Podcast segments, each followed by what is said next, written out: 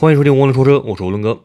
喝酒后多久可以开车呢？其实对于这个问题啊，因人而异，因为每个人体质不同，对于酒精的代谢能力啊也不一样，所以啊很难有一个标准答案。但是呢，通过对于人体酒精代谢的研究，可以给大家提供一个参考。本文的内容呢，适合于这种场景：喝了很多酒，不着急走，但是呢，距离这个出发时间啊，可能只有几个小时，担心呢是不是还属于酒驾？我们先来复习一下酒驾的标准啊，血液中酒精含量在二十毫克每一百毫升至八十毫克每一百毫升啊，是属于饮酒驾驶；大于或者等于八十毫克每一百毫升的呢，是属于醉酒驾驶，这个呢会受到刑事处罚。注意啊，酒驾中的酒精含量呢，它是根据血液中的酒精浓度来测定的。了解这个点呢，对于后面的理解很重要。同时啊，也要注意。只要酒精浓度不到二十毫克每一百毫升呢，就不属于酒驾。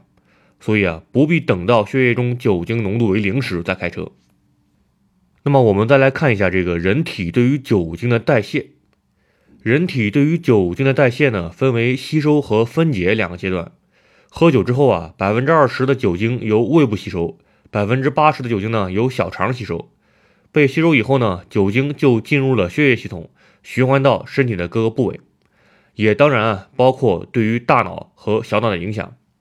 而具体分解酒精的呢是肝脏，肝脏中的乙醇脱氢酶和乙醛脱氢酶啊这两种成分呢是决定酒精分解速度的关键。酒精首先被乙醇脱氢酶脱氢分解生成乙醛，而后呢又被乙醛脱氢酶催化为对于人体无害的乙酸。乙酸的结局啊，就是水和二氧化碳。而乙醛的毒性呢，比酒精大，是造成人喝醉的主要原因。所以啊，乙醛脱氢酶的含量的高低呢，就影响了一个人酒量大小。乙醛脱氢酶呢，目前已知的有三种基因编码，分别啊叫做 ALDH1、ALDH2 和 ALDH5。其中啊，这个起作用最大的呢，就是这个 ALDH2。但是呢，要知道啊，这个 ALDH 二啊，它是位于线粒体中的，是无法通过后天来补充的。一个人对于乙醛的分解能力啊，可以说是固定的。所谓这个酒量是练出来呀，只是说你逐渐掌握了喝酒的套路，而并非真的提高了酒量。那么现在来解答大家最关心的一个问题，那就是喝了酒以后多久可以开车呢？要知道啊，这个喝酒后呢，它的二十分钟左右。酒精在人体内的浓度呢，会达到最大值，所以呢，酒喝高了，通常是在后半场。如果喝酒前你吃了一些饭菜，那么可以延缓酒精上头的时间，但是呢，不能避免这个事情发生。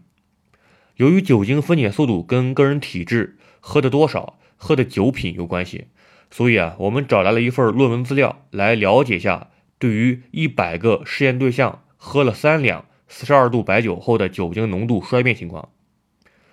三两四十二度白酒中的酒精含量呢，约为五十二克。一个六十五公斤正常体重的人啊，如果喝完后不排出体外，那么其血液中的酒精含量呢，应该是一百二十三毫克每一百毫升，远远超出八十毫克每一百毫升的醉酒驾驶标准。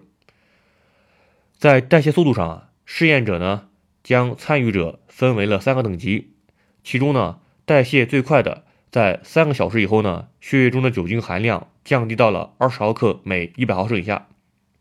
代谢速度中等的呢，则需要四个小时左右，而代谢最慢的呀，则需要五个小时以上。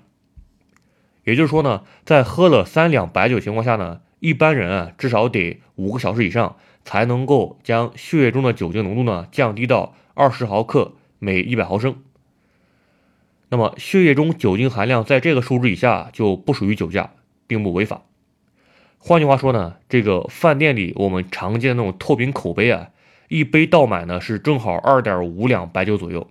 那么你喝这一杯呢，得五到六小时之后才能够开车。这个过程中啊，不考虑服用解酒类的食物或者药物。那么为了给大家提供一个更加实用的参考呢，请记住这样一个数据啊：最能喝的人每小时的酒精代谢速度啊。不超过十五克，一般能喝的人呢是十克左右，而不太能喝的人啊则是七克左右。根据你喝的酒的酒量和度数，计算出需要多久才能排泄完毕。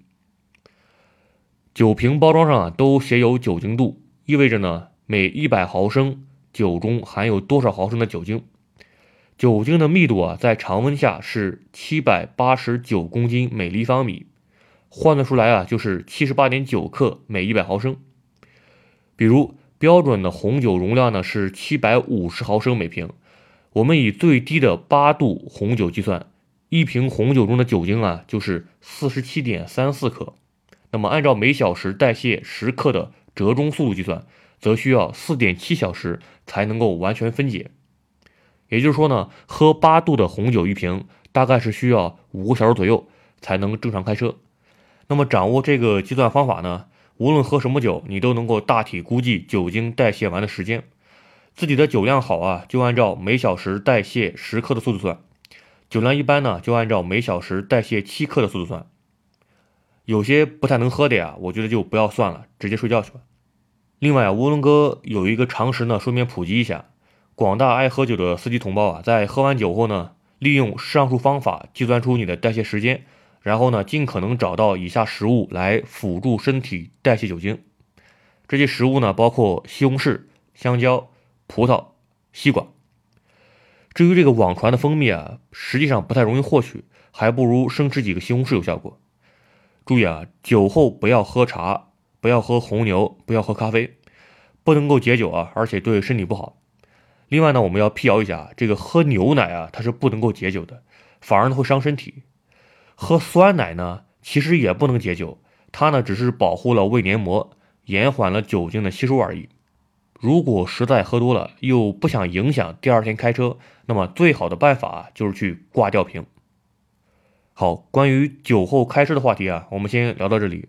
如果你有问题呢，欢迎关注“涡轮说车”的微信公众号，在本期的文章下面留言，涡轮哥呢会尽快的回复你。